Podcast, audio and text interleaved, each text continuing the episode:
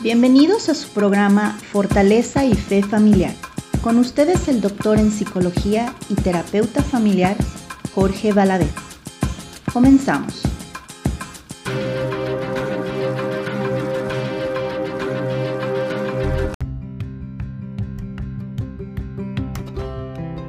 Hola, ¿qué tal? Muy buenos días y bienvenidos a este su programa Fortaleza y Fe Familiar.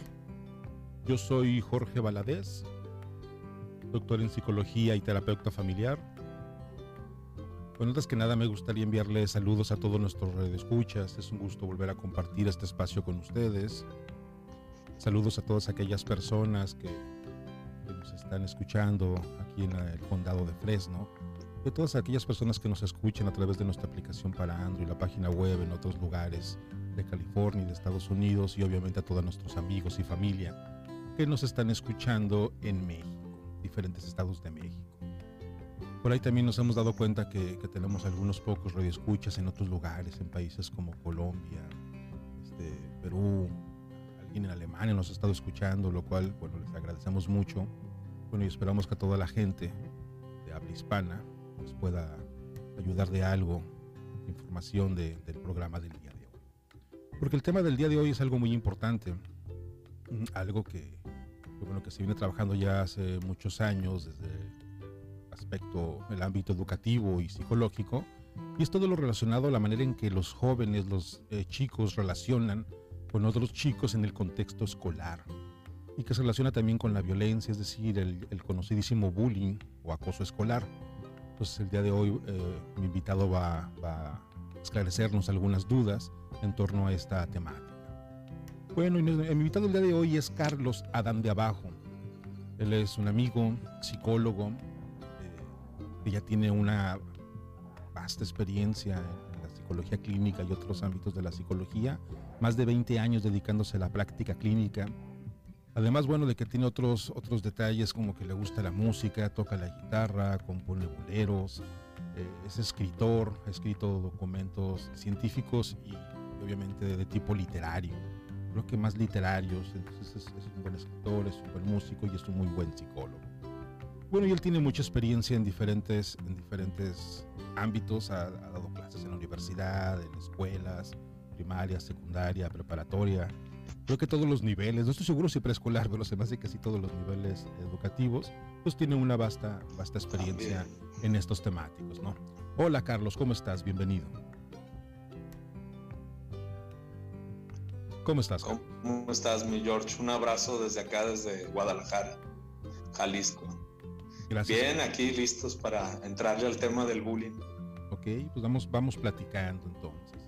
Este, ¿qué, ¿Qué es esto del bullying? ¿Qué es esto del acoso escolar, Carlos?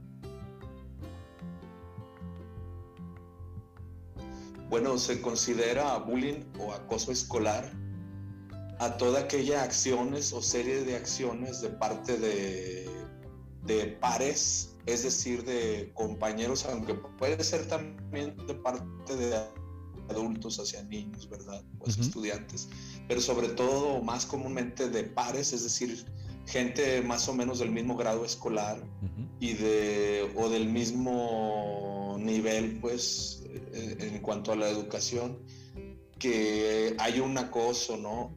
Acosar, en, en mi experiencia, quiere decir hacer una serie de acciones en las cuales unos, digamos, se divierten con él, los que practican el, bullying o el acoso, se, divierten con alguien, pero siempre hay como resultado alguien más, que son los que reciben estas acciones, que no, no, están contentos, pues, ¿no? Siempre hay alguien que está inconforme, ¿no? Los demás se divierten y, y aquel o aquellos que reciben el, el acoso o las burlas, no en ese momento en que hay alguien que alguien es que se divierten y alguien que no, estamos hablando de acoso, ¿no? Acoso es hacerle una serie de cosas que a alguien no le gusta. Uh -huh. Y esto es al interior del, de los espacios escolares, porque por ejemplo también se da en el trabajo, ¿no? este, en diversas instancias privadas y gubernamentales, pero recibe otro nombre por ser de otra naturaleza. Eso da para, eh, que, que es lo que llamamos moving, ¿verdad? Sí, sí. Eso da para otro programa, si luego me invitas, ¿verdad? Claro para hablar sí. ya estás del acoso emocional y físico, pero en el trabajo. ¿verdad? Ya me apunté yo solo. Está bien. Entonces ese es moving. Y este es en, niveles escolares, sobre todo en niños y adolescentes, principalmente en pares, o sea, es decir, gente más o menos de la misma edad o, o del mismo grado escolar, en donde es una serie de acciones que molestan a alguien y este está inconforme, ¿verdad? Los, los, demás se divierten y el otro no. También tiene dos naturalezas, ¿no? Una forma de acosar es físico, ¿verdad? Causarle daño, que destruirle sus útiles, quemarle su pelo a las niñas o a los niños. O sea, hay miles de cosas, pegar, usar polvos pica pica, es decir, hay una afectación también física, pero también es emocional, ¿verdad? este, cierta cantidad de apodos, de This meeting is being recorded. ¿Verdad? Perdón, me llegó una alerta de, del Zoom. Este, entonces, ese viene siendo el acoso emocional, ¿verdad? Donde no se le daña físicamente, pero sí hay una serie de acciones emocionales que preparan los otros, se las aplican y siempre termina alguien inconforme, triste, lastimado, ¿verdad? Puede hacer enormes daños y enormes estragos de los que en mi experiencia yo observo a los pacientes pueden durar en serio, ¿no? Hasta una década en recuperarse de la, del acoso escolar sufrido en cierto grado escolar, ¿no? Alguien. Claro. Digo, y hablando, Entonces, comentas esta... Ese viene siendo... Sí. ¿Cómo qué consecuencias observas en tu experiencia? Uy, pues por ejemplo, problemas de autoestima, de adaptación, ¿no? Hay gente que literalmente se aleja del ámbito escolar para siempre, ¿no? no quiere volver a saber nada de la escuela y muchas veces hay detrás de esto bromas y, burlas en donde te repito, ¿no? Este, se le puede hacer un daño eh, que tiene consecuencias temporales, ¿no? Incluso a lo largo de décadas, el abandono escolar, Mucha gente, observamos, por ejemplo, se está cambiando de escuela a ver si encuentra por fin un espacio en donde sus hijos ya no reciban este abuso, ¿no? Y a veces se va repitiendo. Y también, fíjate, es interesante, hay personalidades y contextos que lo atraen, ¿verdad?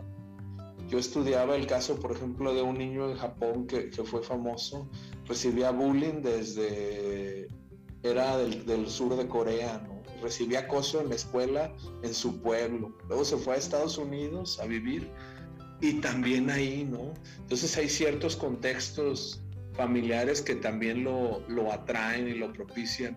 Y eso es mucho de nuestro trabajo, ¿no? Como psicólogos, ayudar a los papás, a los padres de familia y a los niños y a los adolescentes a modificar, a primero identificar, ¿no? ¿Qué patrones tenemos que propician que que nos acosen, que se burlen de nosotros, ¿verdad?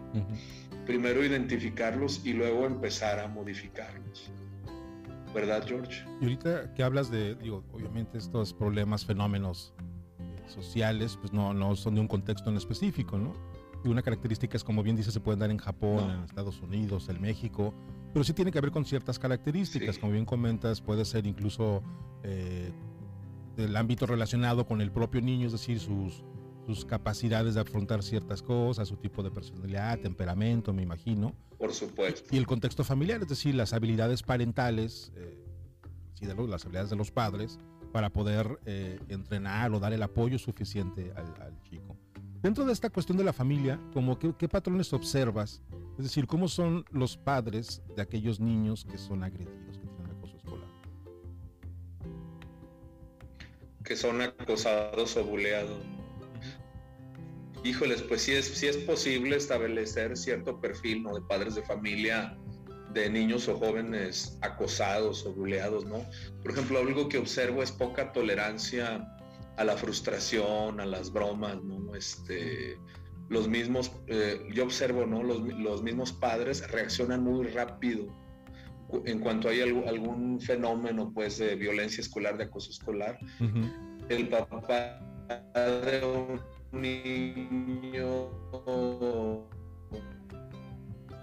que suele ser a, actúa en que acosó a su niño, ¿verdad? O se van sobre los, padres los padres de familia de, los otros niños. Entonces, sí observo yo baja tolerancia a la frustración Entonces, a veces nosotros no les enseñamos a los niños a, a manejar la burla y las tensiones, ¿no? Tú y yo hemos trabajado en instituciones y distintas y hemos estudiado, eh, tenido estudios, pues, de, de, diversos tipos y hemos visto que en, en, donde quiera va a haber gente que no le caes bien, que no le vibra lo que hace, lo que dices, cómo hablas, si está uno gordo, si usas lentes, si usas cachucha, ¿no? Entonces siempre va a haber gente que nos malvibre, pero sí observo yo que, que es en ocasiones excesiva la manera en que reaccionan los padres de, de hijos acosados, ¿no? Y a veces esto refuerza aún más el acoso, ¿no? Es más probable que un niño y unos papás que, que se enojan fácilmente con, el, con la burla y con las tensiones escolares, es, eh, hay más probabilidades de que va a volver a recurrir a ser molestado ese niño. Claro. Entonces tenemos que enseñarnos a ser fuertes y a manejar y a manejar la burla y la intolerancia, ¿no? Y la mala vibra de, de los demás que se da en todas partes. Sí, sí. ¿Verdad, George? De hecho, ahorita comentas esto en el, bueno, en el contexto familiar, la familia es algo así como el laboratorio social, ¿no? Para que los niños este, claro. desarrollen habilidades, ¿no? Pues si, si desde casa no les enseñamos a la edad adecuada, entre más temprana mejor, a, a, frustrarse un poquito, pues cuando salen fuera de casa, entonces sufren bastante, ¿no? Porque, digo, a lo mejor la mamá es protectora o el no papá toleran es protector, nada. No toleran nada, ¿eh? Entonces, eh, papá y mamá tenemos que, que, incluso por, por entrenamiento, ayudar a, que, a frustrar al, al, joven, al niño, y que logre superarlo, pues, ¿no? Esta cuestión de en cuanto el niño solicita algo y los papás de inmediato lo atienden sus necesidades, pues es una manera para no, no, no entrenarlos en torno a la frustración, ¿no? De repente incluso hasta como prácticas es bueno, ¿no? Claro, Hasta decirles no, no casi, casi, sí, decirles no de vez en cuando simplemente para que, que sientan este, eh, esta cuestión del, del, no, no tener lo que desean y manejarlo emocionalmente.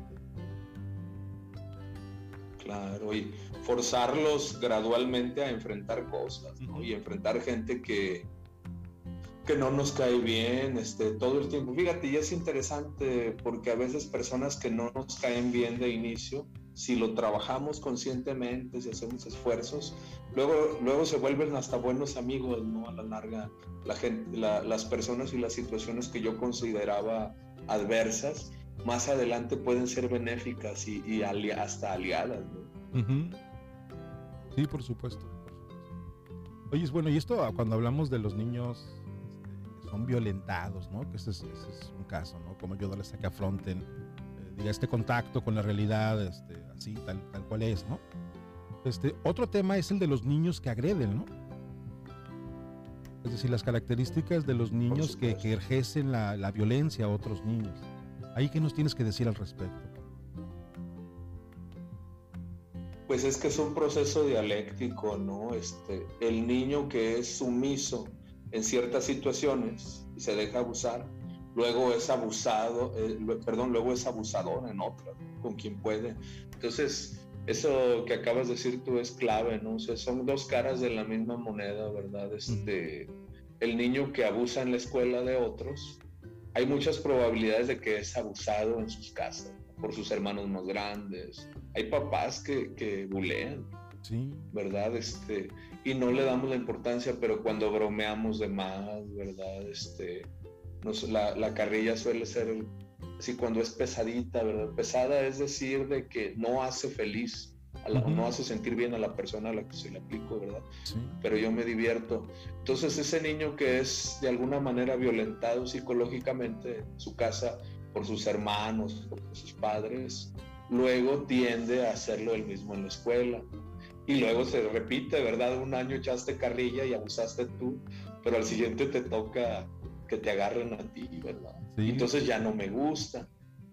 Y entonces mi mamá luego, luego va a defenderme, ¿verdad? Pero, y son cosas que no vemos y es posible y es necesario analizarlas. Para eso sirve muchísimo la psicoterapia, ¿no? Uh -huh. Para revisar toda la historia y todo el contexto de un caso en particular, ¿verdad? Este, normalmente no nos fijamos cuando yo me burlo uh -huh. o cuando nosotros nos burlamos, ¿verdad? Pero al año siguiente el, por ejemplo, en quinto se cambian los roles y me toca a mí que me echen carrilla, ¿verdad? Y ya no me gusta ni le gusta a mi mamá.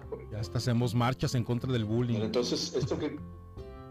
Sí, claro. Entonces, este, esto que comentas es clave, ¿verdad? El niño abusador este, es abusado o ha sido también acosado en otros contextos, a veces hasta por su propia familia, ¿no? En donde si no aprendió a maltratar a los demás. ¿Verdad? Sí, este ciclo de... Más que no los vemos, no nos gusta ver, no nos gusta ver hacia adentro, ¿verdad? Sí, es, generalmente es un poco complicado, ¿no? Eh, complejo en un principio, pero obviamente es la manera de poder entenderlos. Sí, y fíjate, es bien bonito, yo lo observo en, en, en mi práctica con mis pacientes de psicoterapia, cuando vamos eliminando la violencia del interior de nuestra propia familia, se va alejando también del exterior la violencia. ¿no? Curiosamente ya nadie me molesta o no me importa tanto si se quieren burlar de mí. Estoy a gusto con mis papás, con mis hermanos, me siento querido, ¿no? Y, y menos daño me hace lo que hagan las personas externas. Claro. Sí, por supuesto, el trabajo en la familia, bueno, te fortalece a los chicos, ¿no? Yo que decías de la carrilla dentro de la familia, digo, por ahí recuerdo mucho una, de esto de la violencia, de cómo se va repitiendo, ¿no? Que papá agrede a mamá y luego mamá al hijo mayor, el mayor al hermano menor, el hermano menor, hasta la mascota, ¿no? Entonces como que hacen ver que la violencia, bueno, tiende a repetirse y siempre se perpetúa desde el que tiene, digamos, como una eh, mayor jerarquía en cuanto al poder o algo así. Eh, y, y, esta cuestión de la carrilla es muy importante porque hay muchas familias yo, no sé si, si en todas las, las, culturas se da, pero al menos los latinos solemos ser así, ¿no? Este, muy, muy carrillitas, a veces este, entre los hermanos, de papás a hijos. Y, das un punto muy clave, ¿no? Si decimos un chiste, hacemos algo gracioso y la otra persona que se lo diriges no se ríe, es que no fue gracioso, ¿no?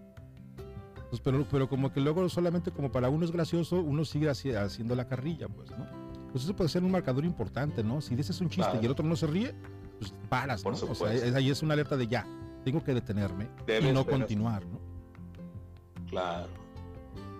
Claro, como platicábamos, ¿no? Si hay alguien que no le parecen las bromas o el sentido del humor, este, eh, tenemos que pararnos. Y fíjate también el tema que comentas de lo de la cultura, he tenido yo la oportunidad de trabajar con, con clientes de muchas latitudes, ¿no? Este, desde latinos, anglos, orientales, he tenido yo gente de como pacientes de varias culturas, sí. Fíjate que yo en la actualidad sí pienso que la, la violencia psicológica es global. Sí. Yo observo los problemas muy parecidos en, en familias anglosajonas, ¿no? Este, o, asiáticas, por ejemplo. Pero por ejemplo, esto de la carrilla se da en las familias asiáticas. Yo creo que yo, yo pienso pues que ya no es solo y por supuesto, ¿no? ¿no? Ya ves que te comentaba del caso de un niño de Corea del Sur, ¿no? Solamente, por ejemplo, la gente, cierta gente de, de, cultura, por ejemplo, judía, que tienen un humor muy sano, ¿no? Que se burlan de sí mismos, ¿verdad? Eso ayuda bastante a, protegerse, ¿no? Pero en general a mí yo sí veo el problema de la violencia hacia niños y hacia jóvenes eh, en niveles escolares y familiares en muchas culturas en muchas partes, ¿no? Sí, sí, sí. No solo en los latinoamericanos. Sí, sí, yo creo que la violencia sí se da en todos lados, obviamente, y es algo global. Este, me imagino que dependiendo las culturas eh, tienen ahí sus matices, ¿no? Pero, finalmente violencia, sí, violencia, ¿no? Ya hablamos un poco de las consecuencias. Entonces, un niño que es violentado, pues obviamente cuando es la víctima, pues desde baja autoestima, eh, bajo desempeño académico, puede que deje en la escuela, me imagino que muchos niños, ahora que, se ha hablado este tema, recuerdo de muchos amiguitos de la primaria que decían que les daba mucho temor ir a la escuela, ¿no? Sentían así como ansiedad, algunos hasta fobia social, ¿no? Ya no quieren salir, interactuar. Obviamente depresión, muchas consecuencias psicológicas. Eh, cuando eres la víctima, cuando eres el, el, agresor, seguramente también si no se tienen esos comportamientos, pues yo no sé si, si tienden a evolucionar de repente cuando son más grandes a ser niños estos disociales, con mayor riesgo de, estar en actos delincuentes, este, de pertenecer a pandillas quizás o a grupos delictivos. ¿Habrá alguna relación entre el niño que es abusador y estas eh, conductas, digamos? O sea, la pregunta es, ¿cómo son de adultos los niños y los jóvenes que fueron acosados, sería esa la pregunta. Acosados y los que son los, los, acosadores, ¿no? Los acosadores, ¿no? Pues yo creo que definitivamente, como te comentaba, ¿no? Yo observo así consecuencias hasta a través de décadas, ¿no? Gente que, que abandonó la escuela para siempre o que se, se, afectó su rendimiento escolar, es definitivo, ¿no? Pero yo pienso que el bullying es una, y el acoso escolar, el síntoma de algo más grande, ¿no?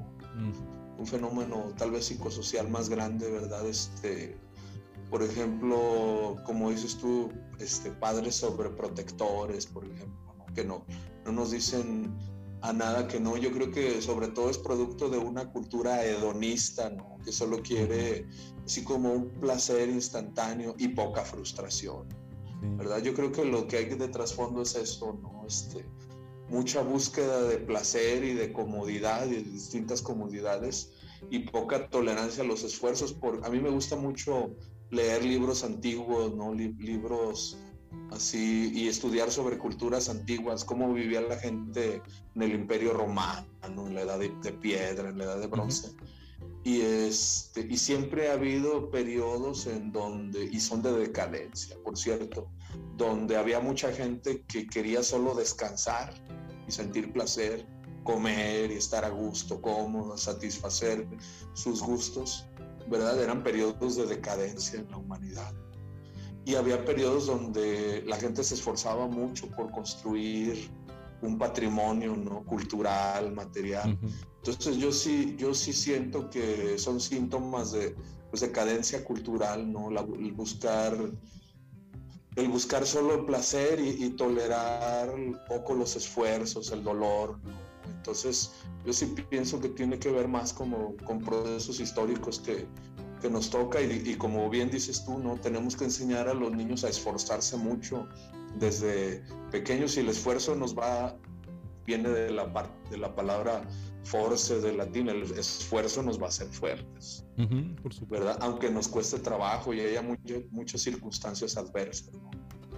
Claro, claro. Sí, es muy importante esto que comentas, ¿no? Ahorita que dices que son las etapas de decadencia, bueno, cuando comenzó la gente entonces a tener placer, adiós Imperio Romano, adiós todos estos estos imperios, ¿no? Cuando, ah, claro, se, se Sí, se autodestruyó. A los romanos no los destruyeron los bárbaros, se autodestruyeron primero ellos en su corrupción. Y corrupción es eso, ¿no? Este, querer las cosas fáciles por caminos tramposos, ¿no? Amañados, en lugar de que me cueste todo lo que que tengo, ¿verdad? Y parte de, yo creo que de la prevención de, del acoso escolar en niños es enseñarnos desde chiquitos que, que todo cuesta, ¿verdad? Y que tienes que enfrentar a veces los problemas tú solito. Y no, no siempre va a estar mi mamá defendiéndome. Sí, claro. Pues, pero para eso, bueno, el niño no nace con esas habilidades, no hay que enseñárselas. Pero muchas veces se inicia desde que a veces los padres ni siquiera nos damos cuenta de que, por ejemplo, el niño está pasando por, acoso escolar. ¿Cómo, ¿Cómo pudiera detectarse el acoso? ¿Cómo un papá pudiera decir, ah, creo que algo está pasando con mi hijo?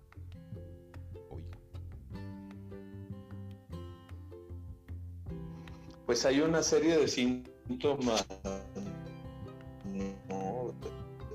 que varían pero uno de, por ejemplo, uno de ellos, por ejemplo, era más extrovertido, más sociable, y empieza a volverse más callado, más silencioso, ¿verdad? Entonces, introversión, mutismo, ¿verdad? Hay poca, habla poco, se comunica poco, y hay un cambio drástico, ¿no? No era así antes. También, por ejemplo, negarse a asistir a clases también, ¿verdad? Tú, tú, lo comentabas, ¿verdad? Fobia social. Antes me gustaba la escuela y ya no, ya no quiero ir, ¿verdad? Ya no quiero ir, este... Si me entiendes, George. Entonces, esa es otra, ¿verdad? Y hasta otros síntomas, hasta psicosomáticos, ¿no? Este, aparición aparición de pues, síntomas de dermatitis, por ejemplo, ¿verdad? Colitis, todo eso nos puede indicar muchas cosas, ¿verdad? El niño no padecía dolores de estómago, ¿verdad? Entonces una serie de síntomas psicosomáticos que es donde nos conviene indagar y saber preguntar y saber escuchar. Sí, por ¿Cómo ves, mi George? Sí, todo trastorno que tiene que ver con la mente, obviamente, este, luego se va al cuerpo, ¿no? Cuando hablas de síntomas psicosomáticos, tiene que ver eso, ¿no? O sea, cómo se refleja en el, cuerpo, entonces. Eh, esta cuestión de que los padres detecten, obviamente, tiene que ser en tus papás que pongan atención a sus hijos, ¿no? Aquí a través de los programas eh, siempre hemos dado como el tip de la importancia de monitorear a los hijos, ¿no? O sea, estar al pendiente de ellos. Incluso para prevenir muchas conductas de riesgo es, es saber eh, dónde están, con quién están, que los hijos eh, se sientan, eh, pues digamos, monitoreados por los papás. Son los hijos que se sienten más queridos incluso también, ¿no? Ah, curiosamente, muchas veces se cree lo contrario, pues, ¿no? Entonces, el papá tiene que ser observador al respecto, la mamá tiene que ser observador al respecto, ¿no? Estos cambios drásticos en la conducta muchas veces se pasan desapercibidos. Como que la invitación es que estén atentos, ¿no? A lo que pasa con sus hijos, obsérvenlos y obviamente esto se da cuenta cuando pues, tienes unos espacios en los que puedes comunicar con ellos, puedes platicar, este, puedes convivir un tiempo con ellos y ahí te percatas de esos cambios en su conducta, ¿no? ¿Qué otra cosa crees que los papás pudieran hacer como padres? Simplemente estar cerca de ellos, ¿no? El, el sencillo hecho de, de estar lo más cerca que puedas de tus hijos, que no significa también estar todo el tiempo encima, ¿verdad? papás este, eh, helicópteros que le dicen, ¿no? todo el tiempo están encima de ellos, ¿no? Pero, pero sí el hecho de, permanecer cerca, incluso yo creo que teniendo una relación de proximidad con tus hijos, te ahorras muchos problemas, ¿no? Ni siquiera los van a bullear. Un niño que está, que es querido, está bien empoderado, ni siquiera le van a, o, va a ser menor el daño que le pueden hacer cuando estás tú cerca de ellos, ¿verdad? Y, y sí se va y va todo de la mano, ¿verdad? Este, ni siquiera están tan cer son tan cercanos ni están al pendiente. Los padres que luego reaccionan con mucha, con mucha agresividad, quejándose de que sus niños reciben agresión. A veces ni los pelan realmente, ni les hacen caso y nada más cuando pasa algo quieren hacerse presentes, ¿no? Entonces, el simple hecho de, estar cerca de, tus hijos, de tus niños y de tus adolescentes, yo creo que casi hace todo, ¿verdad? Hasta va a evitar que sean violentados con mayor frecuencia.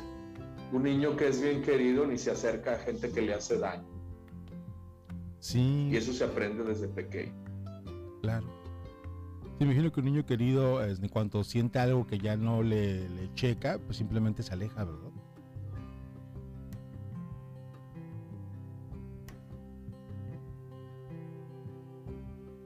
¿Me escuchas? Claro.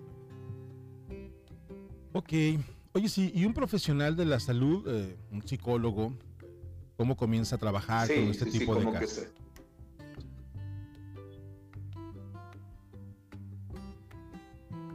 Pues yo, yo le aconsejo mucho a, los padres de familia, pero también a los profesores y a los terapeutas que escuchen, ¿no? Si se presenta una problemática fuera de lo común en la escuela con un niño o un adolescente, lo primero es preguntar y escuchar, ¿no? Este, por ahí en un video que yo grabé hace un par de semanas precisamente sobre el bullying, este, recomendaba eso, ¿no? Si, si hay algún problema en la escuela, indaga primero bien, pregúntale a tu propio hijo, a tu propio niño o adolescente, ¿no? Y posteriormente en la escuela lo mismo, ¿verdad? Habla con los profesores, con los directivos. Yo creo que es una de las primeras recomendaciones, no reaccionar. Y hasta que no has, has, te has comunicado y has escuchado bien a todas las partes involucradas con un fenómeno de violencia escolar, puedes hacerte como una idea más concreta de lo que puedes hacer. A veces no es ni bullying, fue una situación este, casual lo que pasó y no hay un problema, pero yo tal vez yo luego lo puedo anclar y mi, mi, mi propia reacción de sobreprotección o de angustia hace que luego se repitan esos problemas, ¿verdad? Entonces yo, yo recomiendo mucho incluso a los psicólogos, a veces los terapeutas y los profesores los, somos los, los que er, con nuestras actitudes erróneas generamos más, más confusión y más caos. en los espacios escolares. Entonces, yo recomiendo mucho escuchar y el escuchar bien te va dando las pausas, las pautas a, a ir sabiendo qué hacer poco a poco, ¿verdad? Pero sí recomiendo que se busque ayuda profesional, definitivamente. Sí, esto es, esto es importante, ¿no? La ayuda profesional. Porque bueno, hay algunas situaciones sí, que... ¿cómo ves, George? Sí, algunas eh, situaciones que pueden ser ligeras y a lo mejor con el acercamiento de los padres observan que el chico ya se siente mejor. Pero bueno, siempre es buena idea como que un profesional evalúe y es como para evitar lo que bien Carlos eh, comenta, que, que asegurarnos de que esta experiencia, digamos, traumática o disconfort no se convierta en un problema en un futuro, pues, ¿no? O sea, hasta cuando solamente situacional es de ese momento o cuando ya se convierte en un patrón que otro puede afectar al, al, chico, ¿no?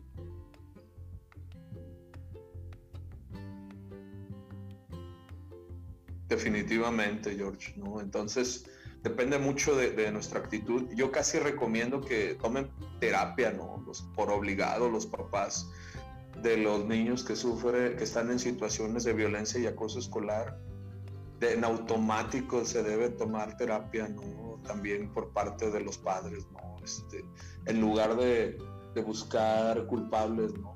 Algo que ayuda mucho en mi experiencia es no satanizar a la persona que, que yo identifico que le hace bullying a mi hijo, ¿verdad? Porque eso no hace más que reforzar, ¿verdad? Este, la misma situación de violencia, ¿no? Casi, o sea, si ya se detecta como un problema el bullying, yo recomiendo mandar a, en serio, enviar a un proceso terapéutico o que tomen terapia los padres de los niños que reciben el acoso escolar, ¿no? Estén en la situación que estén, que estén divorciados, separados. Pero eso va a ayudar a que yo empodere a mi hijo, ¿verdad? Entonces es una de las cosas que yo recomiendo, ¿no? Que escuches, ajá. Ahorita que comentabas de los padres. Que escuches, analices y observes bien. Por supuesto.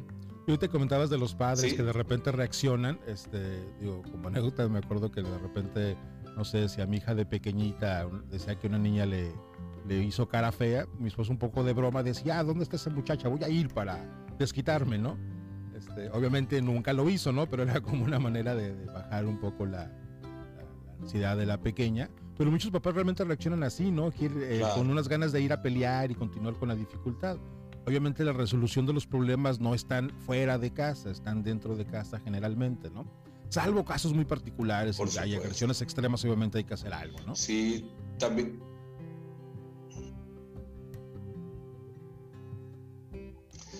Sí, ¿me escuchas? Sí, sí. Bueno, ¿me escuchas? Ajá, y por supuesto, esto que comentas es básico, ¿no? Yo también recomiendo nunca acudas si hay un problema de violencia, por ejemplo, no reacciones, ¿no? Como papá, no acudas de inmediato contra el niño que crees que agredió a tu hijo. Hay que ir a las instancias más arriba. Yo recomiendo, ¿no? Primero escuchar qué pasó a mi hijo, todo luego acudir con el profesor, incluso con el director o directi directora, directivo, ¿no? Nunca acudas en el mismo nivel con los pares, ¿no? Nunca actuar sobre el niño que yo considero que está dañando a mi hijo, ¿no? Eso no va a ser más que reforzar la violencia, me voy a meter en problemas con los papás de él, por ejemplo, y no se va a resolver nada. Siempre debes de actuar hacia arriba, ¿no? Creo, como decíamos, primero escuchar, escuchar bien, entender, analizar la situación. Y eso me va a enseñar a, a determinar cuándo sí debo actuar, cuándo no, en qué situaciones sí, qué otras es mejor quedarme callado, no son importantes, ¿no? Claro. Pero ese es el problema con los papás de muchos niños acosados que no saben distinguir y en todas las situaciones de violencia nosotros mismos, ¿verdad? Entonces, escuchar. En segundo lugar, si es necesario actuar, pero en la jerarquía dentro de la institución escolar, ¿no? acudir con el profesor, claro. incluso a, a acudir con el directivo. Sí, fíjate que eso que es importante, porque esta, esta primera parte que comentas de, de analizar y entender bien la situación, si se entiende bien la situación, obviamente los padres nos podemos dar cuenta que incluso el niño, que es el agresor, tiene sus propias dificultades, ¿no? Entonces, cuando te das cuenta que, incluso el niño que agrede tiene situaciones que, tiene que trabajar y mejorar, entonces uno deja de percibir a ese niño como aquel este, mala persona, ¿no? No es que sea bueno o malo, es que tiene también sus propias dificultades. Y obviamente no vas a resolver nada si vas en contra ni del niño ni de los padres del niño.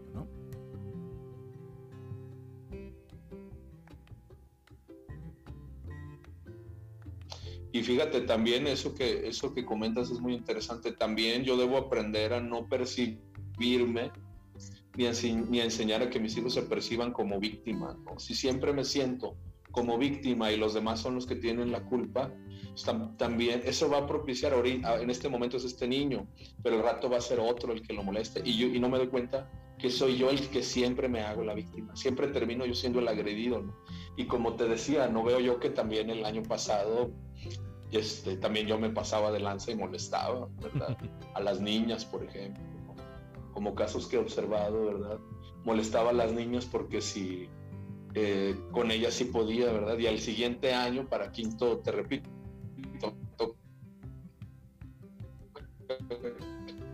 me agarren a mí y ya se me olvidó lo que yo hacía en años anteriores también, ¿verdad? Entonces, sin embargo, como la violencia, de, cualquier tipo emocional y física, ¿verdad? Las burlas.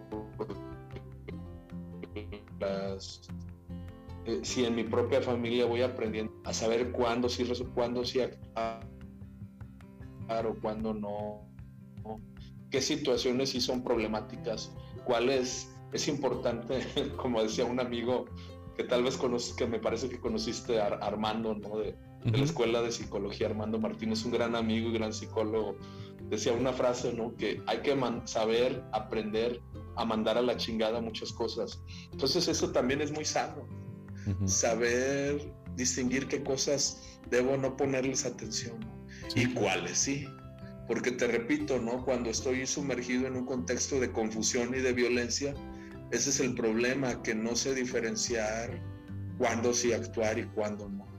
Entonces, me pongo a querer resolver problemas donde no era necesario. A veces quedarse callado es la mejor respuesta para alguien. Eso yo trabajo mucho también cuando enseño a la gente a manejar sus perfiles en redes sociales. El problema es que siempre contestamos y nos enojamos y nos metemos en discusiones que luego acaban lastimándome o lastimando a otros. Y la verdad, por puras cosas que son intrascendentes, ¿no? Entonces, a veces el silencio es el mejor, la mejor manera de contestarle a ciertas personas. Claro. Eliminarlos, bloquearlos, ¿verdad? ¿Para qué los tengo? Ahí luego yo soy, yo mismo soy el que los anda buscando, por ejemplo. A esas personas que siempre tienen algún comentario desafortunado sobre lo que hago y digo. ¿verdad? También creo que el tema de las redes sociales o el ciberacoso, que es otro tópico muy interesante del bullying en niños y jóvenes, también es muy importante, ¿no? Que enseñemos a los niños a manejar sus perfiles en redes sociales, ¿no? Enseñarlos a, cuándo sí contestar, cuándo no, qué publicar y qué no a veces publicamos cosas a sabiendas de que nos va interesante. En el momento que yo hago público algo, estoy abriendo una, un portal energético, ¿no? Para que todos los vampirazos este, vibracionales nos echen su, su, su ciberveneno, ¿no? Aunque no te escriban nada, pero te están, te están deseando no, las, no las mejores cosas, ¿verdad? Entonces, hasta los adultos tenemos que educarnos para saber qué, qué eso explica por qué no nos salen a veces las cosas bien, ¿verdad, mi George? Claro. ¿Cómo ves tú? Oye, esto de ciberacoso. Esto de, las cuestiones de las redes sociales, incluso los papás tenemos que estar muy atentos digo, de lo que observan los chicos, lo que publican, hasta, incluso hasta negociar cuál es la edad más adecuada para que comiencen a tener sus perfiles en redes, ¿no? Este, y, no tiene que ver siempre con edad cronológica, no, sino con sus capacidades, ¿no? Imagínate, George, es lo que decimos, ¿no? ¿Cómo no se van a meter en problemas si desde los cinco años les sueltan las tabletas y los teléfonos y una inmensa mayoría de, tutores y de papás ni se fijan que en dónde están navegando sus hijos. Sí, sí. Con tal de que no los, no los perturben de sus cosas que, ellos consideren importantes, ¿no? incluso videojuegos, yo no me he topado con muchos pacientitos que juegan, tienen acceso a videojuegos un poco violentos, ¿no? Los papás nunca saben de qué es lo que están jugando, ¿no? Pero son juegos en los que este, pues, cometen actos eh, de delitos, de robos y golpear a otros. Entonces, incluso eh, pues, hay videojuegos aptos para diferentes, diferentes eh, edades, ¿no? Que por cierto viene marcado en el videojuego. Este está recomendado para cierto niño, ¿no? Entonces, ya, ya viene incluso en el videojuego marcado la edad adecuada, ¿no? no sé por qué no, no leen la cajita de las cosas que compran, ¿no? Como cuando escuchaba, como cuando escuchábamos en, en los noventas, ¿no? A, a, grupos como Green Day, ¿no? Como de, de Offspring o Red Hot Chili Peppers, ¿te acuerdas que traían advertencias de parental advice? Ándale, sí, sí. Entonces, pues sí, Obviamente, ya sabes Chili Peppers no es bueno para niños de tres años. A venir llenos de Sí, sí, sí. Claro. Sí, por supuesto. Ahí, ahí los papás son los que tenemos que estar bien atentos. Yo creo que es interesante tener que ver algo eh, en la que mm, se pudiera invitar a los padres a una capacitación constante sobre estrategias de crianza, ¿no?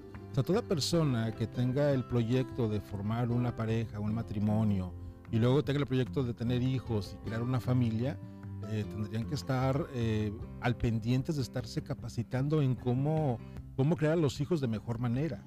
Obviamente no hay una receta así como mágica, pero sí hay unas pautas bien claras a seguir, ¿no?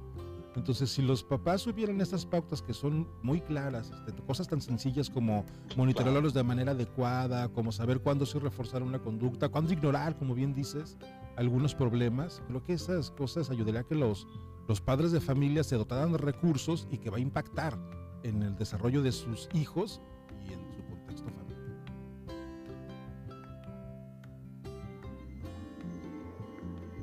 por supuesto.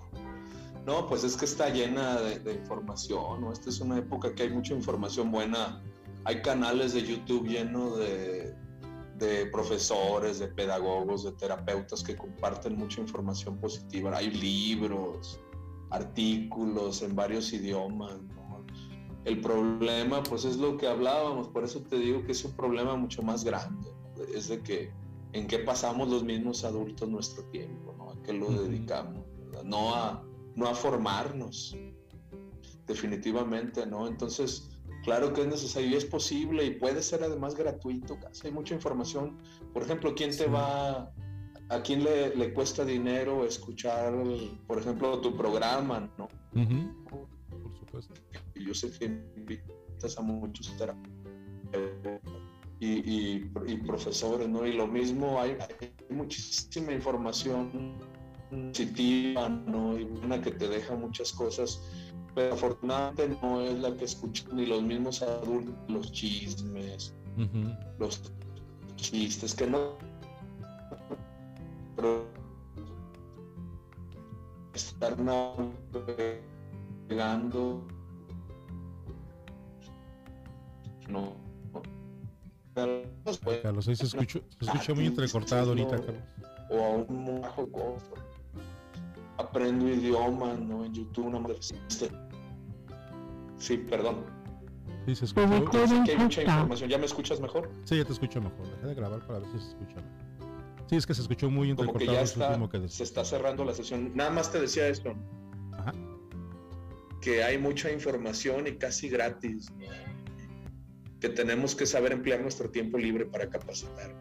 Sí, por supuesto. Sí, a emplear ese tiempo, como me comentabas. ¿Qué tal me escuchas? Sí, mejor. Claro, los papás pueden ver videos para que se rían un poquito, pero obviamente una, si una parte del tiempo lo dedican a capacitarse, pues sería, sería mucho mejor. Carlos, estamos a tres minutos de terminar el programa. ¿Qué es, ¿Cómo te gustaría cerrar? ¿Qué es lo último que nos quieres eh, comentar?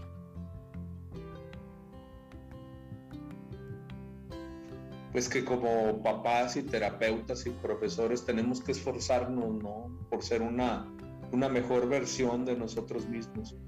Y eso va, y que pues queramos mucho a nuestros hijos y realmente lo demostremos con acciones, no nada más con palabras o no solo cuando hay problemas, ¿verdad? Entonces, que realmente estemos cerca de nuestros hijos todo lo que ellos lo necesiten, ¿verdad?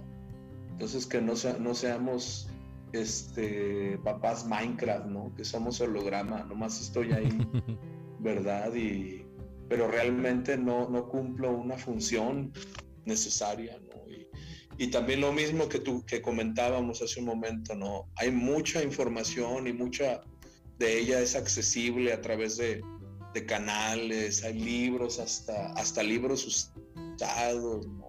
Entonces hay que aprender a emplear nuestro tiempo libre y también para ser papá, mejor padre y esposo, uno, uno se tiene que preparar, tienes que estudiar. Supuesto. ¿Verdad? Y, y buscar la ayuda de expertos y pues yo soy Carlos Adán de abajo, también me pueden, no sé si me permitas anunciarme. Sí, claro, por supuesto.